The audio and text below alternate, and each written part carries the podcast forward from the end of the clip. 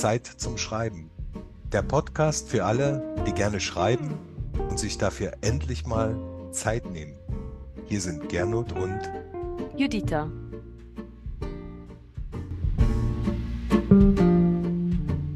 Oder, oder ein Charakter, der immer ein Wort falsch benutzt. Ja. Und das konsequent macht, das ist auch in dem Buch, was ich jetzt lese. Die nehmen dann immer sehr wörtliche Dinge und das finde ich gut, ne? Das, Mhm. wo es auch so ein bisschen spielerisch ist. Das, aber so Dialekt würde ich ganz vorsichtig sein, würde ich eigentlich Ja, das würde ich jetzt auch nicht unbedingt machen. Aber Stil, also dass jeder Charakter auch irgendwie so einen Stil hat, sage ich Mhm. jetzt mal. Unser Thema heute, Dialoge.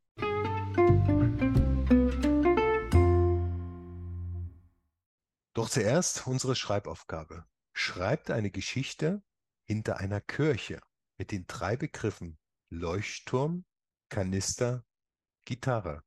Nehmt euch für die Aufgabe 20 Minuten Zeit und verwendet die drei Begriffe. Viel Spaß!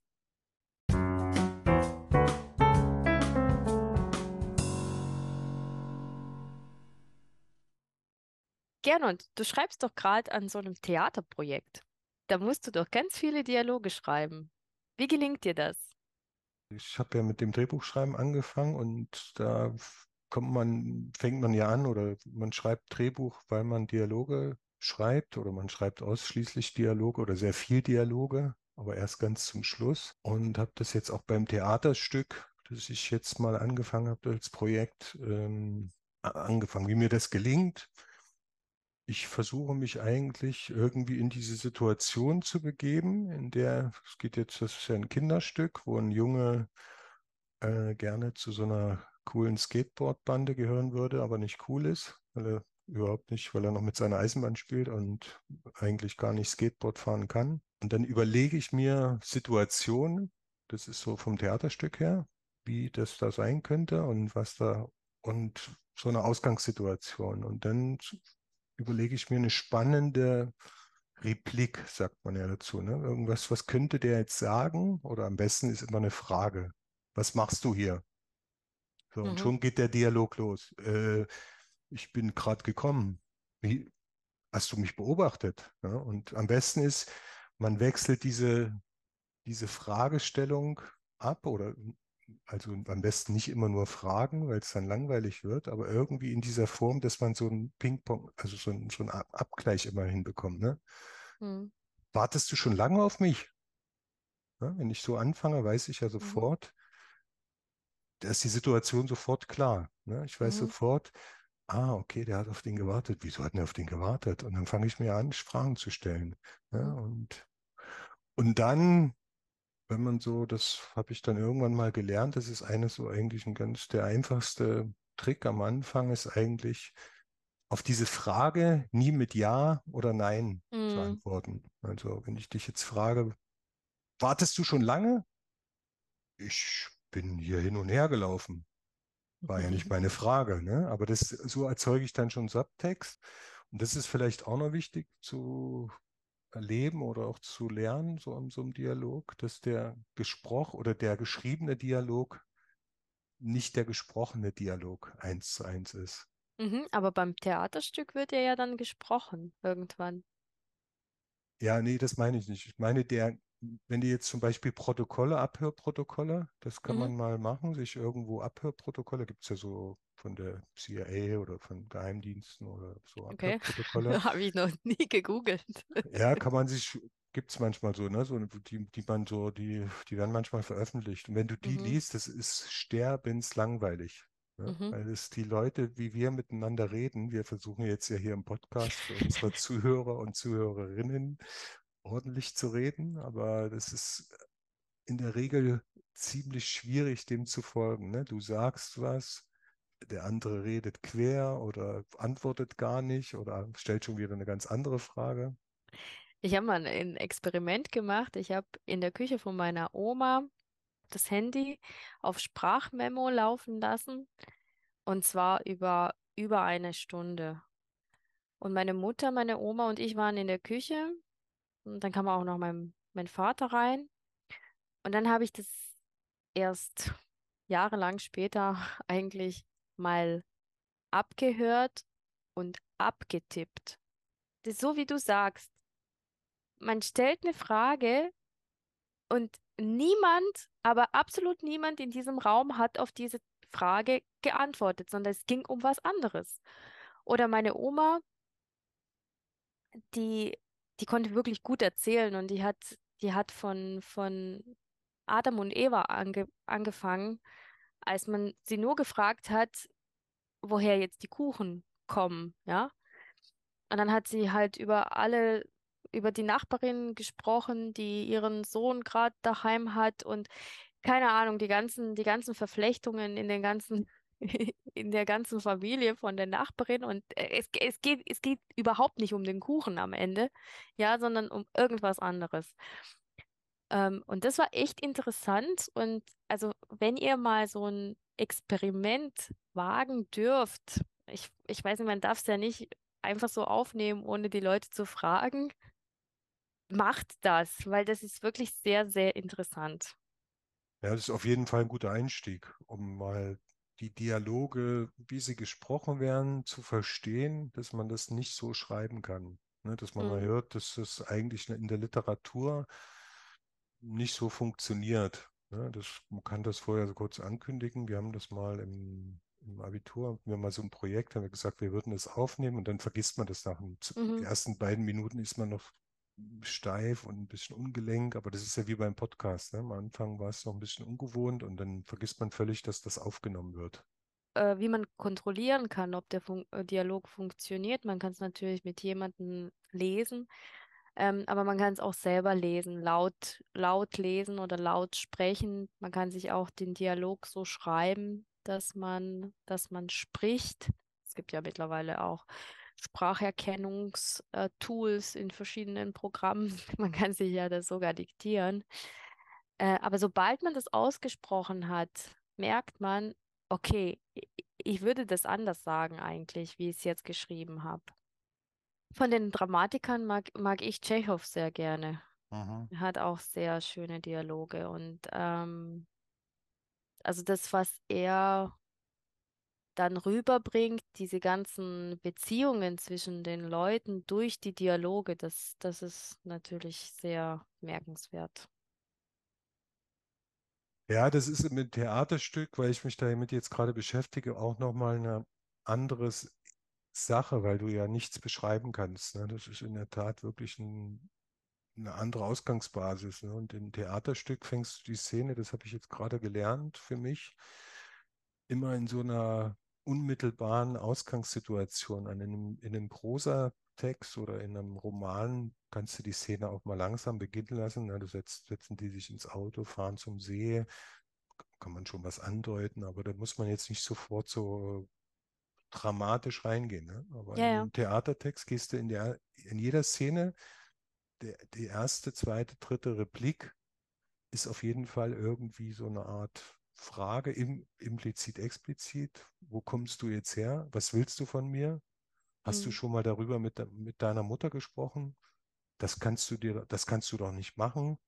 Also alles so Dinge, die irgendwie so sofort so eine Situation festlegen, ne? Mhm. wo du sofort ein Problem, ne? wenn ich sage, das kannst du doch nicht machen. Da will ja jeder wissen im Theater, was, was kann der nicht machen. Ne? Mhm könnte die erste Szene sein. Ne? Und sofort habe ich die Leute oder die Situation beschrieben.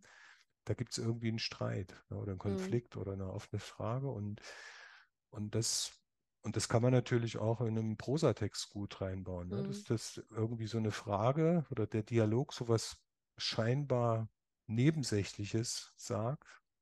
Aber es ist eigentlich eine ziemliche, ziemliche Hammer, was der da sagt, ne? weil das ziemlich wichtig ist.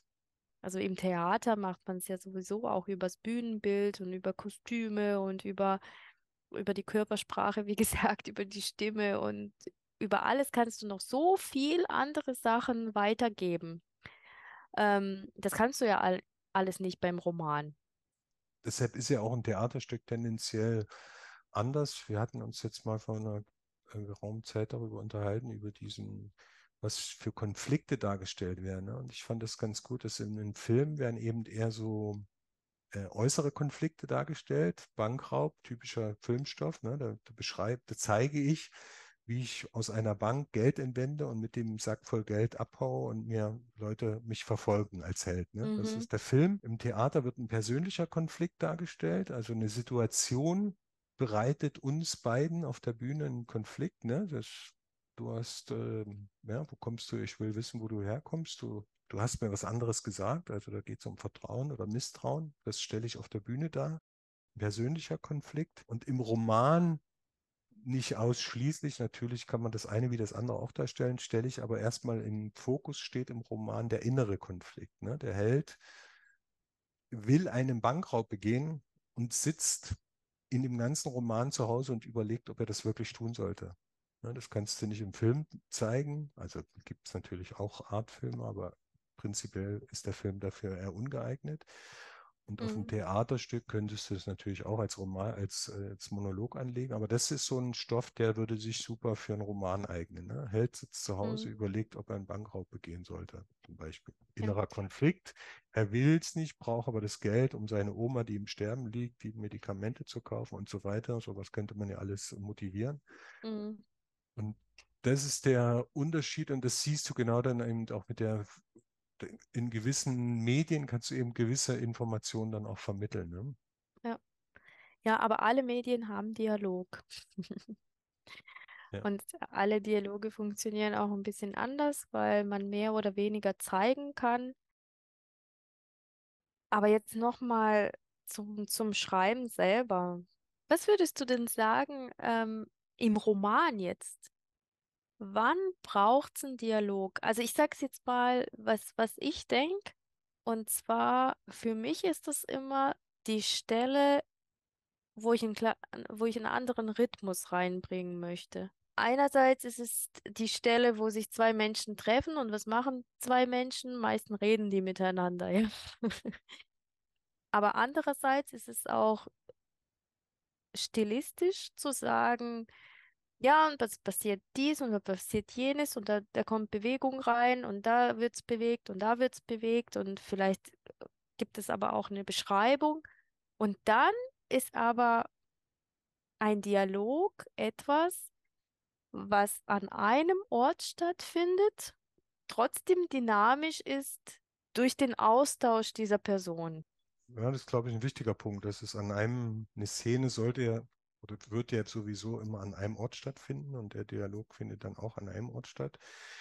Zu der Frage im Roman, ich habe jetzt gerade überlegt, was ich jetzt zuletzt geschrieben habe, ist die Einleitung, ist nicht immer, das sollte man ja sowieso auch abwechseln, aber so, so wenn man eine Regel oder man das vielleicht irgendwie in Worte fassen möchte, würde ich sagen, ich versuche mich erstmal schreibend in die Situation reinzuschreiben, zu sagen, so, da kommt der, wie bei David jetzt, dann kommt er in die Schule, guckt sich das an, das ist ja historischer Stoff, dann kann ich gewisse Sachen beschreiben, aber ich muss dann auch aufpassen, dass es nicht zu geschichtsunterrichtsmäßig wird. Ne? Und wenn das alles erkläre, dann würde ich eher einen Dialog nehmen. Ne? Wenn die dann zum Beispiel diese Meldung machen da vor der Mhm. Schule, dann, dann würde ich die einfach mal in die Sitte, macht die Tür auf. So, und jetzt war die Überlegung, beschreibe ich das jetzt, wie das Mädchen in, vor der Klasse Meldung macht? Das ist ja was ganz Typisches an der DDR-Schule gewesen. Oder lasse ich das jetzt einfach mal so laufen, also gesprochen und dass ich mal höre, was haben die da eigentlich gesagt. Ne? Und so habe ich Mhm. mir das auch erarbeitet. Da habe ich über, überlegt, was haben die eigentlich gesagt, musste auch nochmal nachrecherchieren, weil es erst 30 Jahre her ist. Mhm. Und, und da dachte ich, ja, das ist vielleicht ganz, oh, ganz gut, ganz interessant, wenn ich das spreche.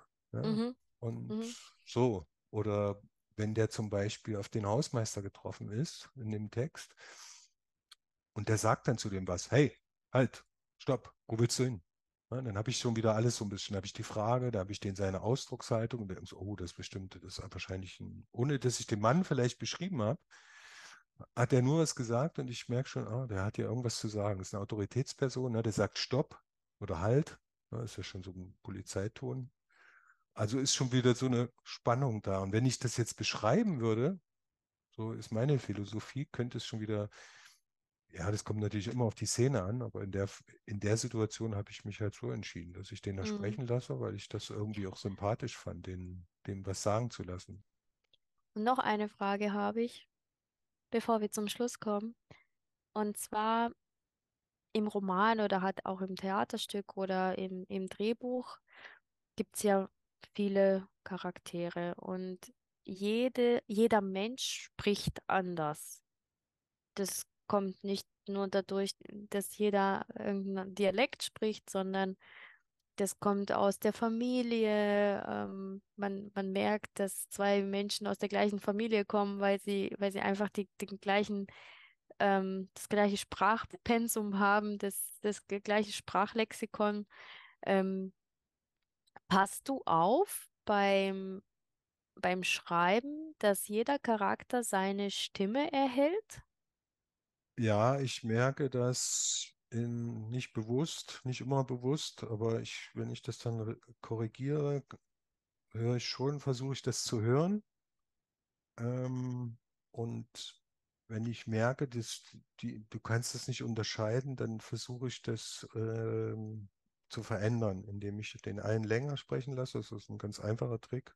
Und der andere kürzer. Ne? Der andere sagt immer nur ganz kurz ja, nein oder ja, danke, habe ich dir doch erzählt. Wieso hast du nicht zugehört? Und immer nur so ein bisschen patzig, in, je nach der Situation natürlich. Mhm. Und der andere redet und erzählt und erklärt und hier und da und nochmal und hast es verstanden und Ne, dann- und dann hat man schon Unterschiede. Du musst ja schon Mhm. anders sprechen, anders schreiben. Und ja, ich habe das auch schon oft gehört mit dem, aber so bewusst, wie man es natürlich steuern kann, das habe ich jetzt in dem einen Buch gelesen. Das ist so ein zwölfjähriges Mädchen, die hat, die hat immer ganz freche, fast von einem Erwachsenen ein bisschen ordinäre Antworten. Da merkt man das Mhm. natürlich ganz stark, ne?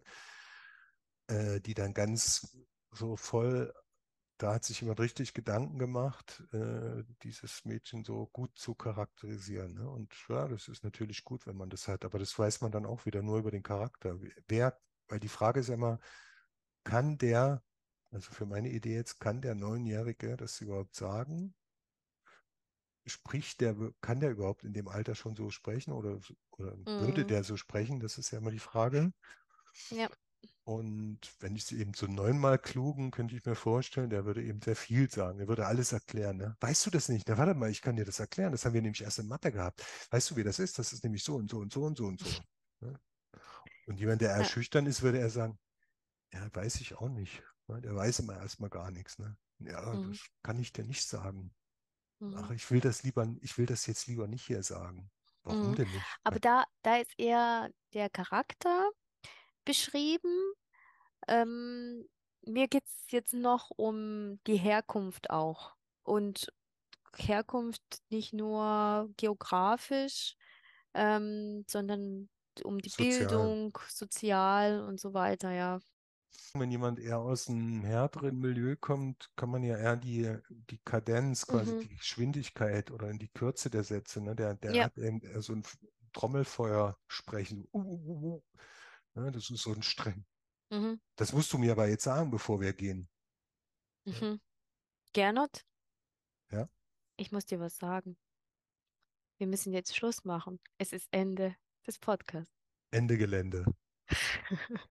Liebe Zuhörerinnen, liebe Zuhörer, versucht's doch mal. Schreibt einen Dialog. Vielleicht für unsere Schreibaufgabe, die ihr immer am Anfang und am Ende unseres Podcasts hört. Ja, oder hört euch unseren Podcast mal aus dialogischer Sicht an, nachdem ihr ihn ganz normal angehört habt. Viel Spaß dabei.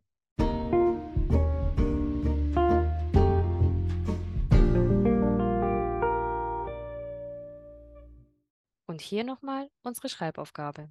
Schreibt eine Geschichte hinter der Kirche mit den drei Begriffen Leuchtturm, Kanister, Gitarre.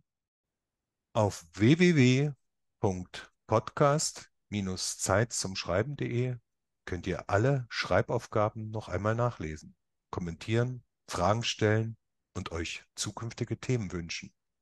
Abonniert unseren Kanal und schreibt fröhlich weiter.